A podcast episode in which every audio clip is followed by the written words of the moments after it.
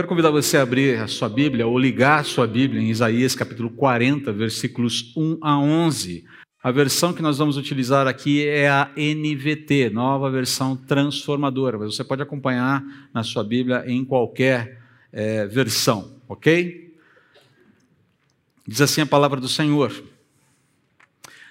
Consolem, consolem o meu povo, diz o seu Deus. Falem com carinho a Jerusalém, digam-lhe que seus dias de luta acabaram e que seus pecados foram perdoados. Sim, o Senhor a castigou em dobro por todos os seus pecados. Ouçam, uma voz clama: abram caminho no deserto para o Senhor, preparem para o nosso Deus uma estrada reta na terra desolada. Aterrem os vales, nivelem os montes e as colinas, endireitem as curvas, tornem planos os trechos acidentados. Então a glória do Senhor será revelada e todos a verão. O Senhor falou. Uma voz disse: Clame. Eu perguntei: O que devo clamar? Anuncie que os seres humanos são como capim, sua beleza passa depressa como as flores do campo. O capim seca e as flores murcham. Quando o Senhor sopra sobre elas, o mesmo acontece aos seres humanos. O capim seca e as flores murcham, mas a palavra de nosso Deus permanece para sempre. Ó Sião, mensageiro de boas notícias, grite do alto dos montes. Grite mais forte, ó Jerusalém, grite sem medo. Diga às cidades de Judá: seu Deus está chegando. Sim, o Senhor soberano vem com poder, com um braço forte governará. Vejam, ele traz consigo sua recompensa. Como pastor, ele alimentará seu rebanho, levará os cordeirinhos nos braços e os carregará junto ao coração. Conduzirá ternamente as ovelhas com suas crias. Senhor, eu quero te agradecer pela tua palavra e te louvar pelo que foi revelado há mais de 2.700 anos pelo profeta. E, fala das tuas disposições, fala das tuas intenções, fala sim de questões problemáticas, negativas que precisarão ser tratadas, mas fala sobretudo de, da tua intervenção que comunica esperança. Fala das tuas disposições de se apresentar dentro da realidade humana, trazendo consolo, trazendo paz e usando o teu povo para trazer consolo e paz. Que texto maravilhoso. Que forma fenomenal de continuar falando da tua grandeza. Oh Deus, por favor, nos ajude a, a explorarmos com santidade esse texto, tão rico. E eu reconheço de antemão toda a dificuldade existente ou toda a limitação para poder trazer da maneira mais abençoadora possível, Pai, a beleza total desse texto. Reconheço a minha incapacidade, clamo ao Senhor por misericórdia. Somos gratos a Ti pela Tua bondade. Em nome de Jesus. Amém. Olha essa frase aqui. Ela é atribuída a Voltaire, ou François-Marie Arouet, que era o verdadeiro nome dele. Desde que Deus criou o homem à sua imagem, o homem vive tentando retribuir o favor. Qual a ideia dessa frase aqui? O homem vive tentando criar Deus à sua própria imagem e semelhança de acordo com a sua conveniência. Essa, essa é a ideia da frase. Ah, mesmo que gente que se diz aí cristã incorre nesse erro que Voltaire menciona e, e um diagnóstico que ele faz que é preciso. Eu já cansei de ouvir por aí. Ah, Deus é tudo. Já ouviu isso? Gente que está na igreja. Deus é tudo. Ah, o que você quer dizer com isso? Porque esse conceito de Deus ser tudo é um conceito panteísta, não teísta cristão. Deus é tudo para o hinduísta, para o hindu, para o hinduísmo, para quem a, a, caminha nessa visão de mundo. Deus não é tudo, Deus não é a natureza, Deus não é a, a, o ar, Deus não é, não são as pessoas. É, não, Deus é Deus. Ele é a parte da sua criação. Mas eu já cansei de ouvir isso. Deus é tudo. Tem a teologia Star Wars também. Deus é uma força. Que a força esteja com você. May the force be with you. Quantos aqui comemoram Fourth? Como é que é? May May 4th. May 4th, é, May the 4th be with you. Que 4 de maio esteja com você. 4 de maio tem uma data, é uma data simbólica para os fãs de Star Wars aí. Ah, com toda a minha nerdice aqui, desculpe-me, né, é, você não pode associar Deus a uma força. Ele tem força, ele tem poder, mas ele não é uma força. Esse conceito de força é uma visão dualista da vida que fala que é, existe um dualismo eterno em que forças positivas e forças negativas ficam se degladiando e buscando entrar em equilíbrio o tempo todo. Aliás, essa inclusive é uma coisa muito curiosa em Star Wars, porque fica o tempo todo a briga é por equilíbrio na força e no final o bem sempre vence. É uma coisa interessantíssima. O filme é incoerente por si mesmo. Olha que eu sou fã. Tem uma que eu acho muito interessante. Também no meio da igreja acontece direto. O meu Deus é um Deus de amor. Quem fala isso, fala com uma certa prerrogativa de que o amor de Deus parece que elimina, chuta para longe a sua justiça, a sua santidade. A... E quem fala isso normalmente torce o nariz para essa coisa da santidade e da justiça de Deus sendo ministrada. De uma maneira mais ampla, esse erro do homem de criar Deus, né, de qualificar, de categorizar Deus a sua própria imagem e semelhança, está bem é, diagnosticado numa música do Sérgio Pimenta que eu gosto muito. Eu sempre menciono o Sérgio Pimenta aqui, e essa música está no disco Criação, do grupo Semente, que acho que é de 1986 ou 4, Nelson? Seis, ok. Então não estou tão mal assim. E diz assim a música: Todos os caminhos levam até Deus, todos são iguais se a pessoa creu. É o pensamento de si sapiência para satisfazer toda consciência. Hoje, postes ídolos não são normais. Há outros deuses, construções mentais. A própria semelhança de quem edifica, alimentando o culto autoedonista. Todas as ideias, todas as quimeras, toda a gritaria, todos se respeitam, todos se deleitam. Romaria. Se há conveniência mesmo na incoerência, farta adesão, em que se congratulam o que crê e o que não. Deus somente há um, e tem deixado claro: o caminho é Cristo, não há outro amparo.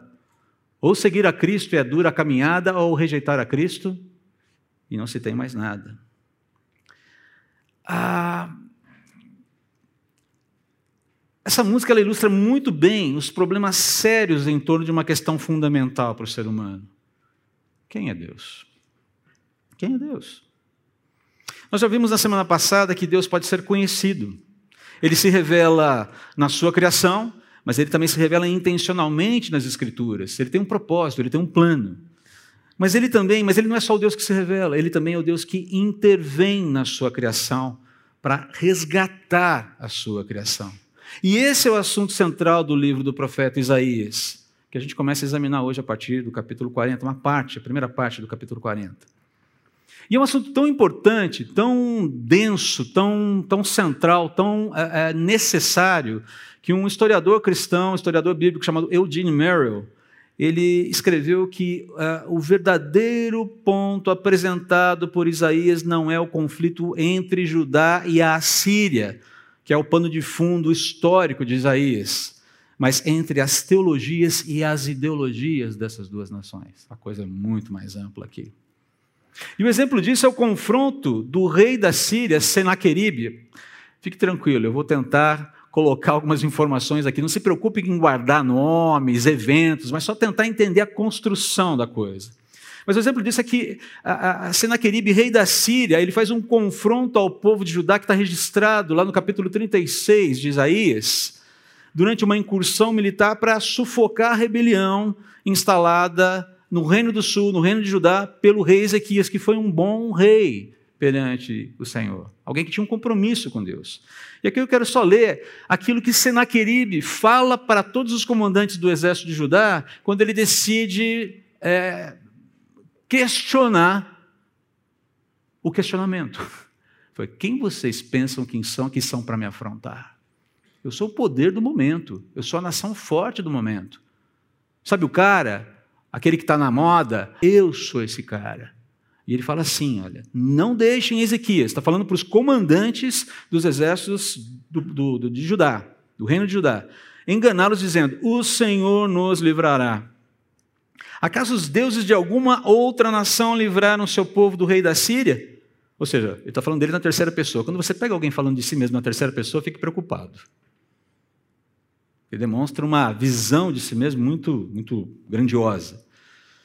O que aconteceu aos deuses de Amate e de Arpade, que são é, nações vizinhas? E quanto aos deuses de Sefarvaim?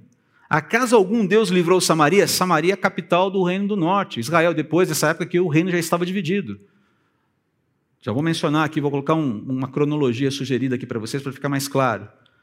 Então, acaso algum Deus livrou Samaria do meu poder? E aí vem a pergunta debochada. Qual dos deuses de qualquer nação foi capaz de livrar seu povo de meu poder? O que os faz pensar que o Senhor pode livrar Jerusalém de minhas mãos? Olha a visão que esse cara tem de si mesmo. E olha a afronta que ele faz, não ao povo em si, mas ao Deus desse povo. Porque dentro da visão, especialmente do antigo, do Oriente, do Antigo Oriente, quando você vencia uma batalha, quando os seus exércitos saíam para se degladiar contra um outro exército, uma outra nação, era a divindade que entrava em campo também. E quando você vencia, quando a sua nação vencia, era uma vitória do seu Deus sobre o outro Deus. Havia uma visão de divindades territoriais. E basicamente, quando você conquistava o outro povo, a sua divindade conquistava o território da outra divindade. Essa era a mentalidade na época. É por isso, por exemplo, que quando os filisteus, numa das suas muitas bolas divididas com, com Israel, levam a arca da aliança refém para o templo de Dagon. Porque olha só, a arca da aliança simboliza o Deus dos judeus, o Deus dos israelitas. E nós vencemos esse Deus. Vamos colocá-lo subjugado diante do nosso Deus, o Deus Dagon. O que você tem na sequência? O que acontece no momento seguinte? A imagem de Dagon no dia seguinte, a imagem de Dagon está tombada na frente da arca, em território filisteu. O pessoal começa a ficar esperto ali. Isso vai culminar, inclusive, numa devolução da arca lá, porque Deus começa a ferir o povo de maneira muito séria. Eles percebem esse Deus dos judeus não é fácil. O povo é que não ajuda, mas o Deus deles é nervoso. Ele vence o nosso Deus no próprio território dele, mas a gente fica esperto com ele.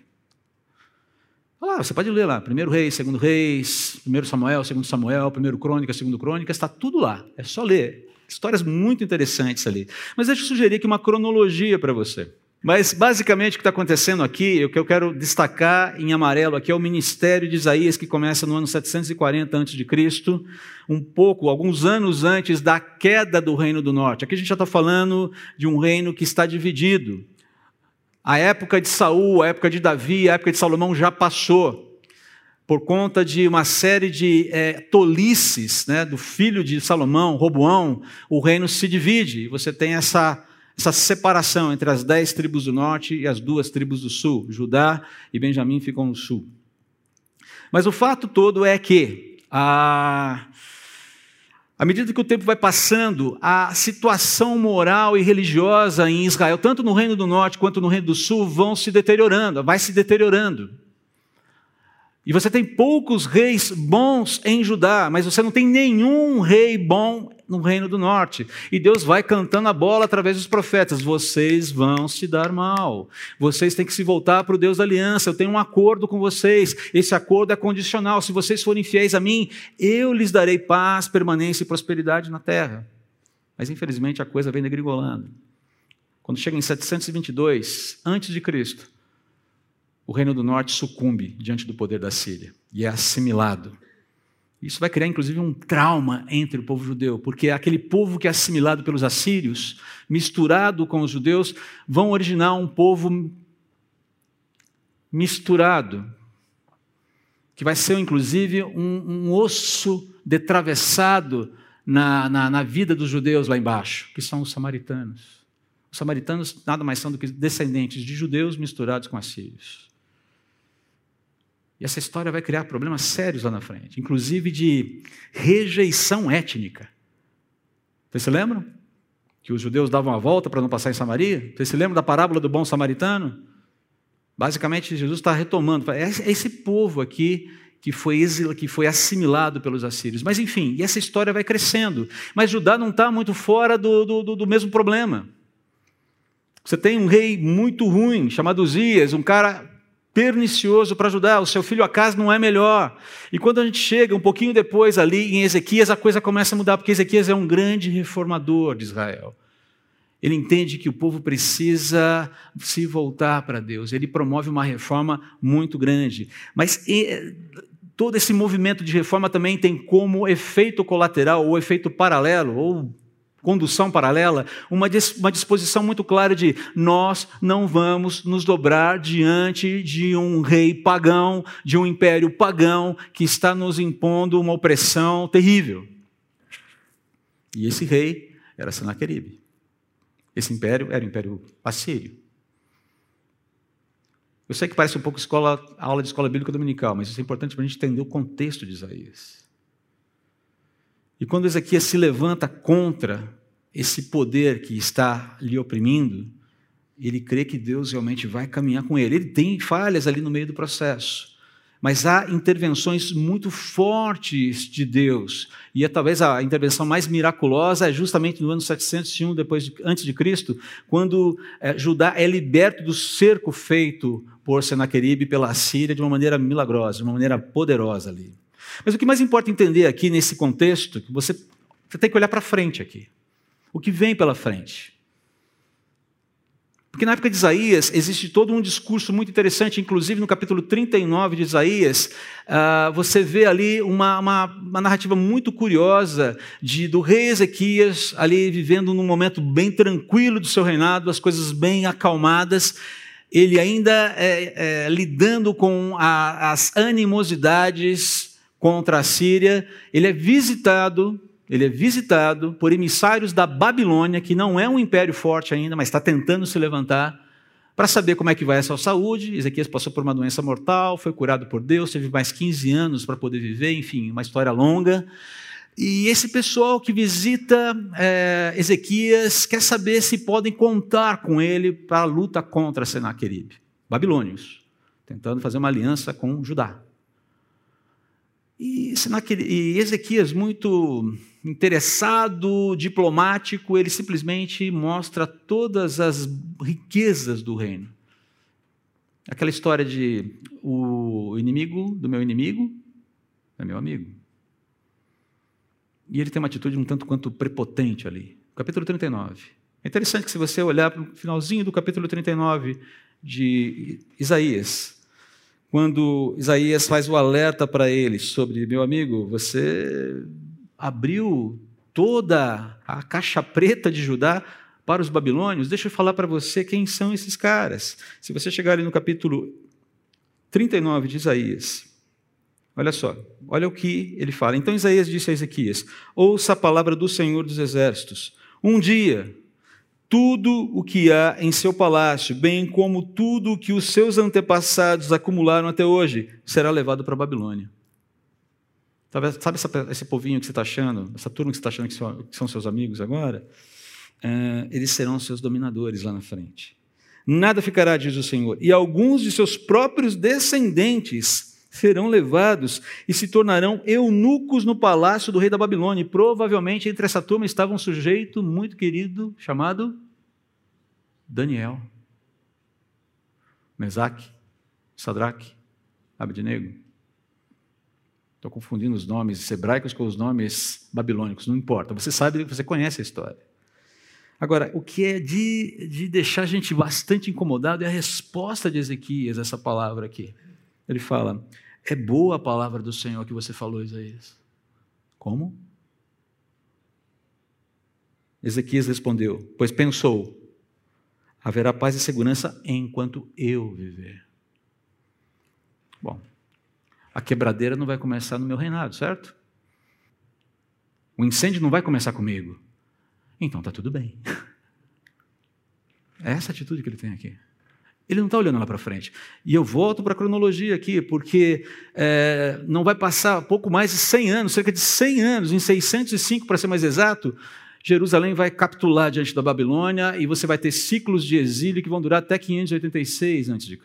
Né? Uma dessas ondas, uma das primeiras ondas, Daniel vai embora para a Babilônia e, e muito provavelmente não voltou mais para Jerusalém. Foi um trauma para a nação. Mas mais do que isso, você tem também já os movimentos de Deus, essa prefiguração dos movimentos negativos de Deus, né? É, disciplinando o povo, são acompanhados também de uma disposição positiva de Deus de redimir o povo, trazendo o povo do cativeiro, mas já apontando também para um elemento muito interessante que vai aparecer lá em Isaías 53, que é o servo sofredor que traz todo um papel de resgate para não só para o povo judeu, mas para toda a humanidade, para todas as nações. É isso que mais importa entender aqui, é que essa profecia de Isaías aponta para eventos futuros, alguns mais imediatos, outros mais para frente, mas sempre olhando, todos eles prefigurando, prefigurando uma disposição de Deus de interferir na história para salvar, para resgatar, para curar, para consolar e, eventualmente, para punir o mal também. Deus intervém na sua criação para resgatá-la. Essa é a essência da mensagem de Isaías aqui. Gosto muito da, da forma como Carlos Oswaldo Cardoso Pinto, é, professor é, do Seminário Palavra da Vida, e teólogo escreve sobre essa, esse propósito. Ele fala assim: Isaías preocupa-se com a salvação definitiva de Yahvé. E aqui ele usa o nome pactual de Deus, o Deus da aliança, o nome com que Deus faz uma aliança com o seu povo. Lembre-se que Deus se apresenta com muitos nomes, e esses nomes dizem respeito a características dele. Aqui diz respeito ao nome impronunciável de Deus, o nome com, quem, com o qual ele faz uma aliança, uma aliança que ele faz com ele mesmo, sobretudo que será manifesta no âmbito da história. Essa salvação tem um aspecto negativo. Curioso, né? Uma vez que envolve a remoção da autonomia humana em suas muitas formas e consequências. E tem, no entanto, um aspecto positivo que consiste de uma nova ordem teocêntrica, não é geocêntrica aqui, tá? Teocêntrica, estabelecida por um indivíduo denominado o servo. Como disse lá em Isaías 53, refere-se ao Messias, aquele que virá a Cristo, a Jesus, o Senhor. Mas considerando o cenário, o que a gente pode aprender então sobre Deus e as suas disposições intervencionistas na criação aqui?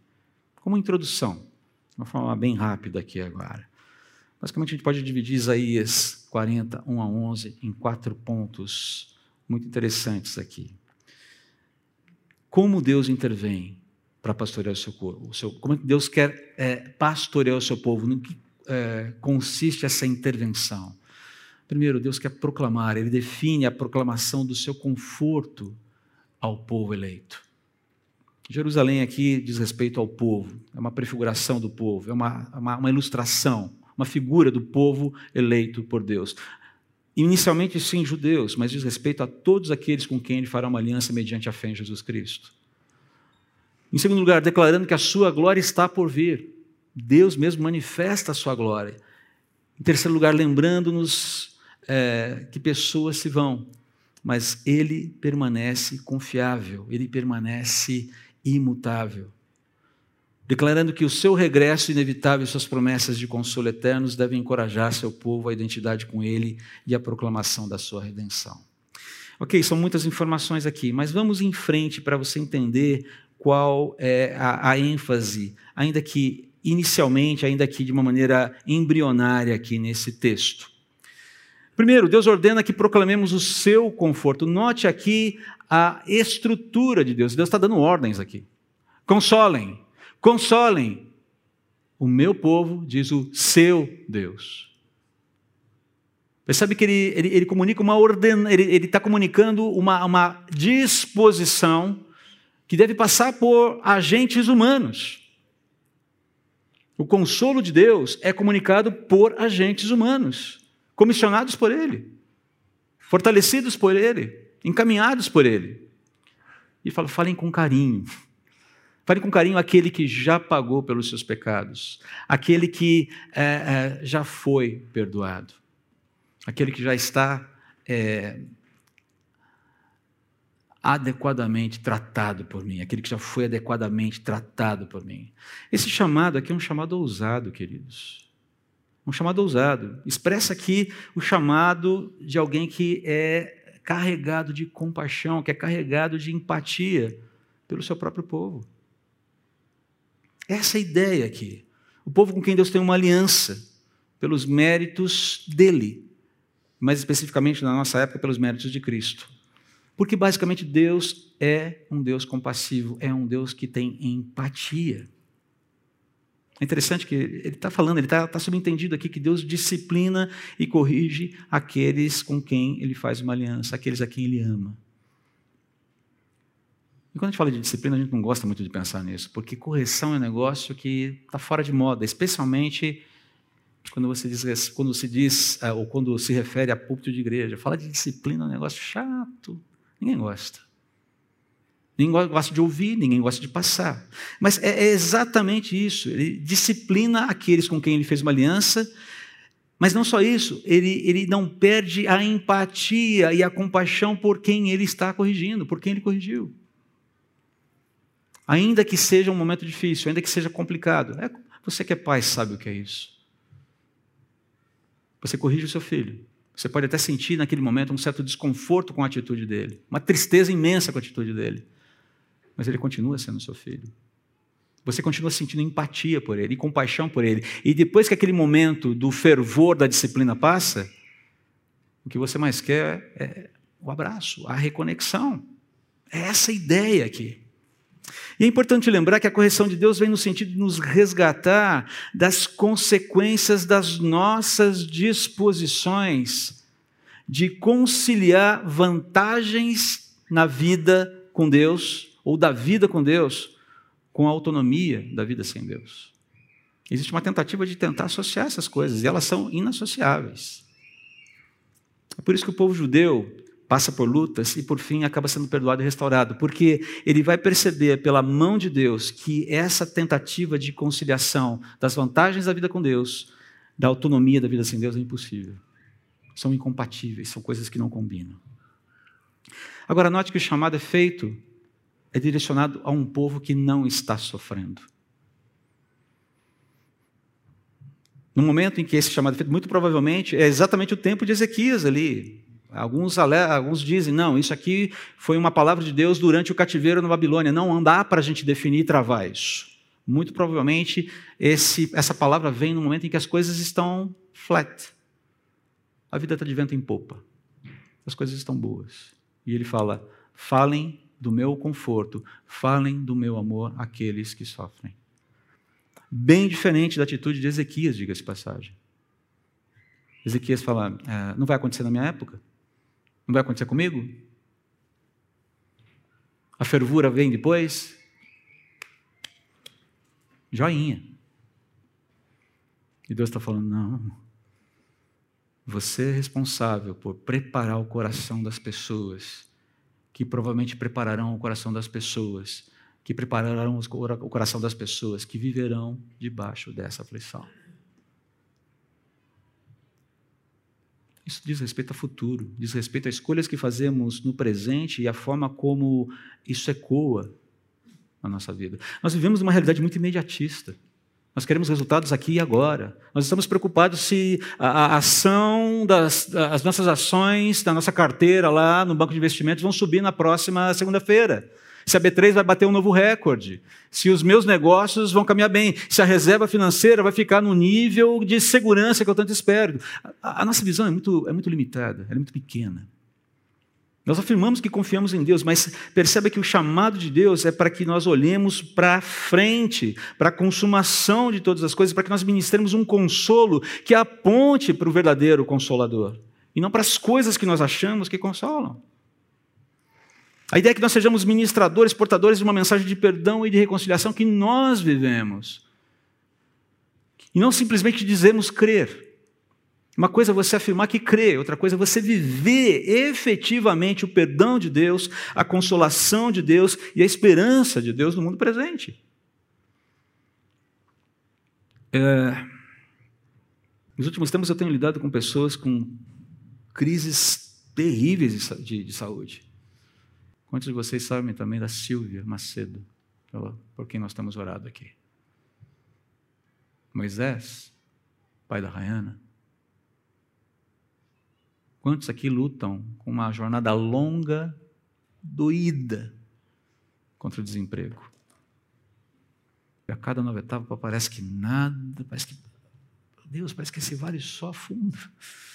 Parece que é mais para baixo sempre.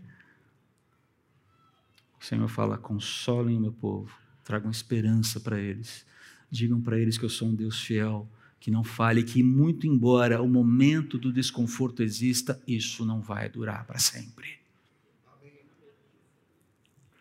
Você tem sido esse agente? Eu tenho sido esse agente. Queremos ser esses agentes.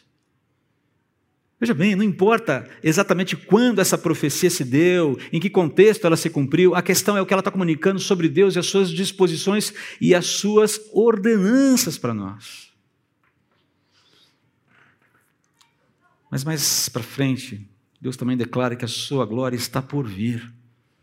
A gente não pode perder de vista essa promessa de Deus de que Ele garante que Ele se manifestará dentro da história. Ele já se manifestou de uma forma muito clara em Cristo. Todo o Antigo Testamento apontava para Jesus, era a expectativa era justamente a chegada do Messias. Mantos e palmas espalhando vai o povo alegre de Jerusalém. Havia um reconhecimento que Jesus tinha nele esse elemento sacerdotal profético que o, desenhava como o Messias. Mas aí Jesus começa com uma narrativa muito esquisita na última semana, né, na Semana da Paixão. E o povo começa a não entender muito bem o que ele está falando. Porque o projeto de Deus era muito maior e ninguém está entendendo que o projeto é maior do que o próprio umbigo. E ele morre. Decepção. Ele ressuscita. Alegria. Ele sobe, não estou entendendo, mas eu volto. Ok, Senhor, me ajuda a esperar e a caminhar. Aqui a ideia Nesse texto, ouçam uma voz, clamam. Que voz é essa? Muito provavelmente seria, pode, pode ter sido uma, um outro profeta que Isaías ouviu e, e percebeu e identificou como sendo um, um, um, comunicador de Deus, falando claramente, assim como João Batista. Esse trecho é, é, é usado para identificar o ministério profético de João Batista, que vem da, da parte de Deus, que vem do isolamento do deserto, que não vem de um mecanismo humano.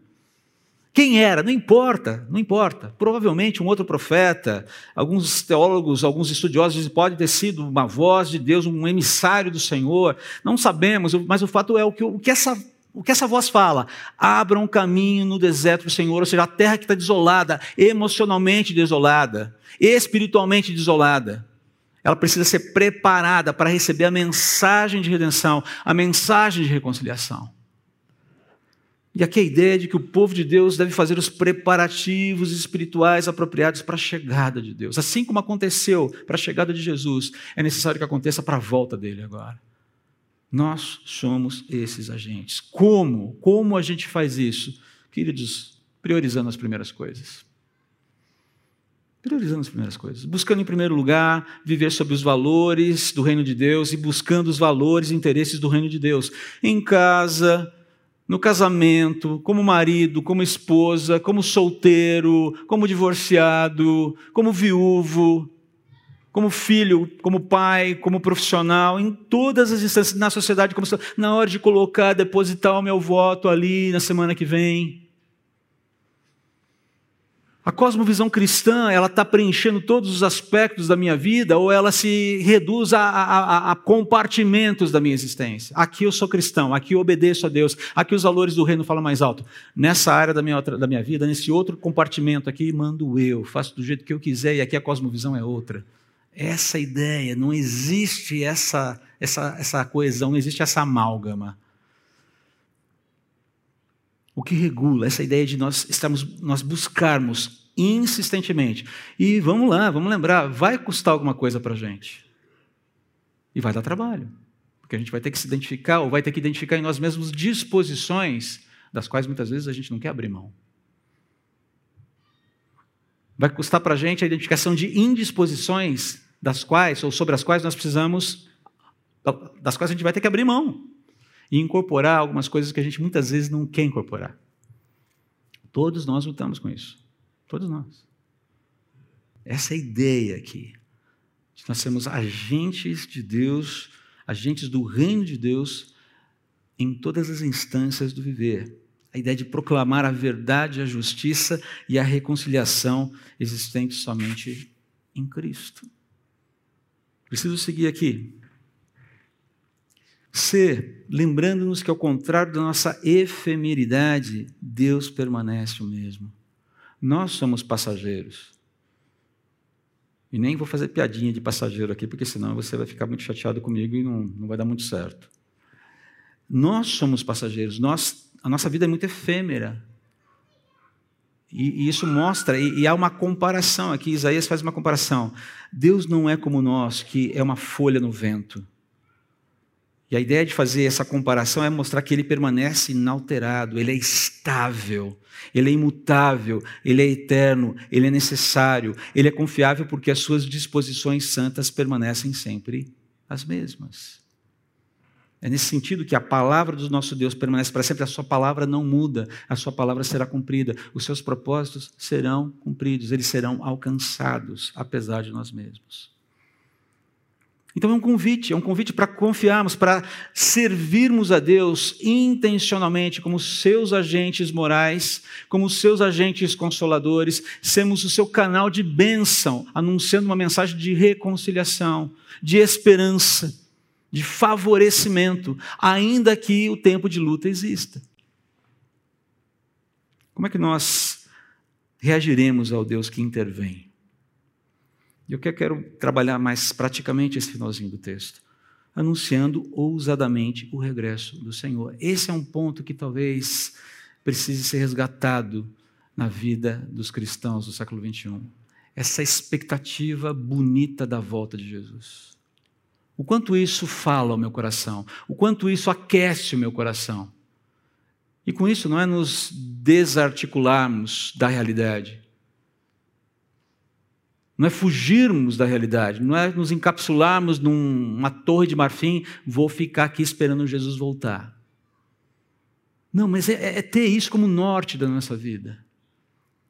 De que a justiça que a gente tanto quer, o fim do sofrimento que a gente tanto almeja, as dores que nos, que nos atingem, ou que atingem pessoas que amamos, de quem gostamos, isso tem hora para acabar.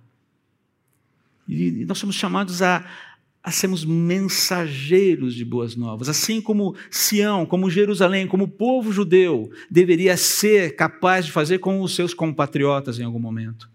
Grita do alto dos montes, não tenha vergonha, fale mais alto ainda. Eu acho interessante que nós não temos vergonha, você que gosta de futebol, você vai para o estádio você se arrebenta na torcida do seu time. Conheço gente, não vou falar quem é, que fica lá na frente da televisão dialogando com a TV. Pô, meu, vai aí, chuta lá. E, e, não é só um, não, tem vários aqui. Você se desdobra pelo seu time quando entra em campo, é, quando ele entra em campo, não é verdade? Você não tem vergonha de pintar o rosto. Você não tem vergonha de ser identificado com uma marca aqui, que outros odeiam. Você não tem vergonha de colocar aquele chapéu de palhaço, aquele chapéu de bobo da corte, com, com guizos nas pontas, ficar chacoalhando, pintar o rosto, dividir de cores, pegar uma vuvuzela e fazer fu, fu, vai! Mas como a gente se sente constrangido na hora de anunciar as virtudes daquele que nos chamou das trevas para a sua maravilhosa luz. Deixa eu falar uma coisa para você, e falo para mim também, mas que eu não sou fã de futebol. Eu olho e falo, ganhou? Legal. Perdeu? Legal. É por isso que eu trouxe para o 15 de Piracicaba, não tem obrigação nenhuma de ganhar. Mas quando ganha, pô, que divertido, né? Porque ganhou, ninguém esperava. Nossa, ganhou, cara, que legal. Já estão fazendo graça comigo. Ah, vive perdendo. Já está na 15 divisão, nem sei. Mas a questão toda é: se você tem essa disposição para ficar duas horas na frente da sua televisão, torcendo por um time e por um resultado que amanhã não vale mais nada. Não vale mais nada. Flamenguistas que me desculpem.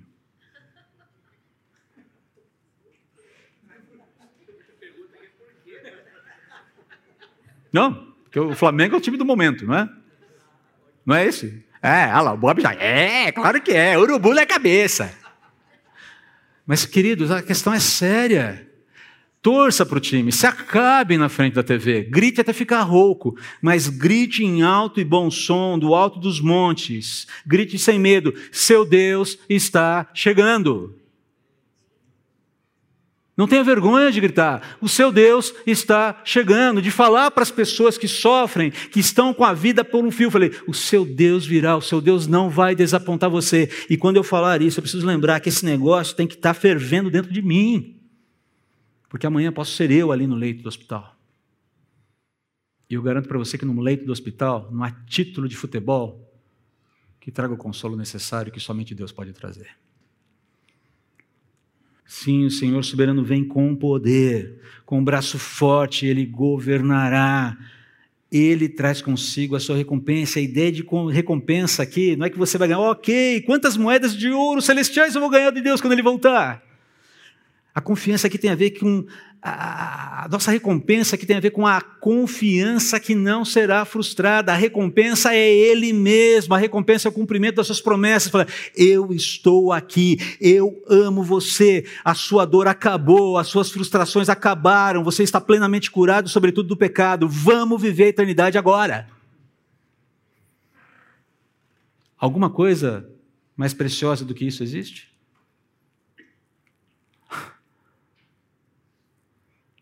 Como pastor, ele alimentará seu rebanho, levará os cordeirinhos nos braços. Olha que, olha que imagem linda isso. Quem são os cordeirinhos? Quem são? Quem são os cordeirinhos, igreja? Nós. Sou um cordeirinho de Jesus. Ah, tem a florzinha também, né? Tem a florzinha, soldadinho, cordeirinho, tem de tudo. Mas aqui é cordeirinho. Sou, você é um cordeirinho de Jesus. Ele levará nos braços aquela ideia de amparo, de refúgio, de guarda, de sustento. Olha só que lindo isso. E os carregará junto ao coração. Não vai carregar nas costas, como muitas vezes a gente vê as imagens dos pastores levando né, as ovelhas. Vai carregar aqui, ó. E olha que sensacional essa palavra final conduzirá ternamente as ovelhas com suas crias. Há uma série de desdobramentos nesse texto, não temos tempo para trabalhar aqui, mas eu só queria focar no Supremo Pastor e nas suas disposições para com o seu rebanho, que é o que nos importa, ou o que mais importa nesse momento. Como reagir então ao Deus que intervém? Anunciando ousadamente o regresso do Senhor, porque isso está pulando aqui dentro. Tá, capturou o coração. Virou pauta cativa, prioritária de nossa vida. Finalizando aqui, queridos. Leve com você aí, pense, trabalhe essas ideias na sua mente. Deus se importa com os seus. Ele deixou bem claro isso aqui. Os dias de luta, o desconforto, o sofrimento não durarão para sempre. O seu consolo, o meu consolo é garantido, porque se nós esperamos nele, se nós esperamos nele, o nosso consolo é garantido. Ele não falhará. Não temo o futuro. Uma das coisas que eu mais tenho ouvido nos últimos tempos é o medo que as pessoas têm sentido sobre o futuro.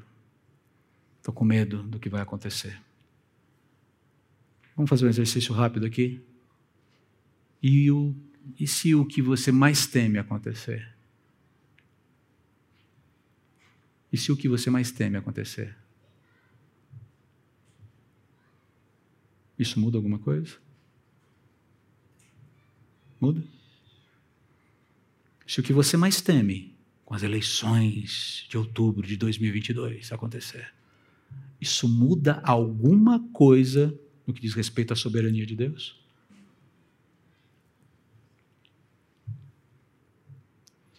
Não sei se vem dias bons ou dias maus, mas uma coisa eu sei: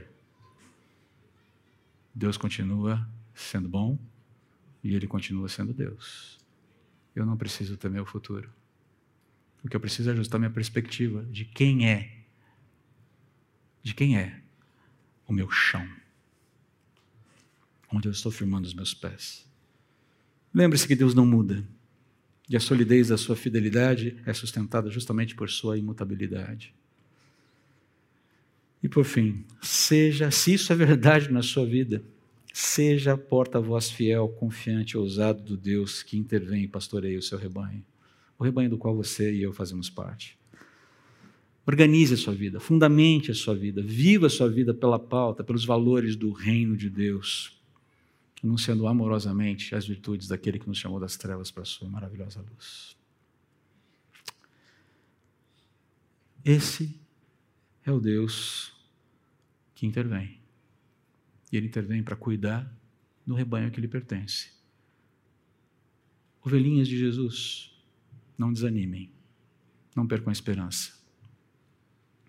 Vamos orar. Senhor, eu quero te agradecer pela tua palavra e clamar ao Senhor pela tua atuação no nosso coração, ajudando-nos na nossa falta de fé, na nossa falta de confiança na inversão, ó Pai, de prioridades da vida. Todos nós lidamos, lutamos com essas dificuldades. É, queremos sinceramente amar o Senhor, Pai, queremos sinceramente, queremos sinceramente priorizar ah, as coisas do reino, buscar em primeiro lugar o Teu reino e a Tua justiça. É, é, é para termos as segundas coisas acrescentadas à medida que elas são necessárias. Queremos viver assim, mas as nossas disposições militam contra contra essa intenção. Eu clamo ao Senhor que nos ajude, por favor. Somos vasos de barro. Que o Senhor, supremo e bendito oleiro, quebre as nossas vidas e faça esse vaso de novo até ele ficar bem bonitinho para o Senhor. Nos ajude, por favor.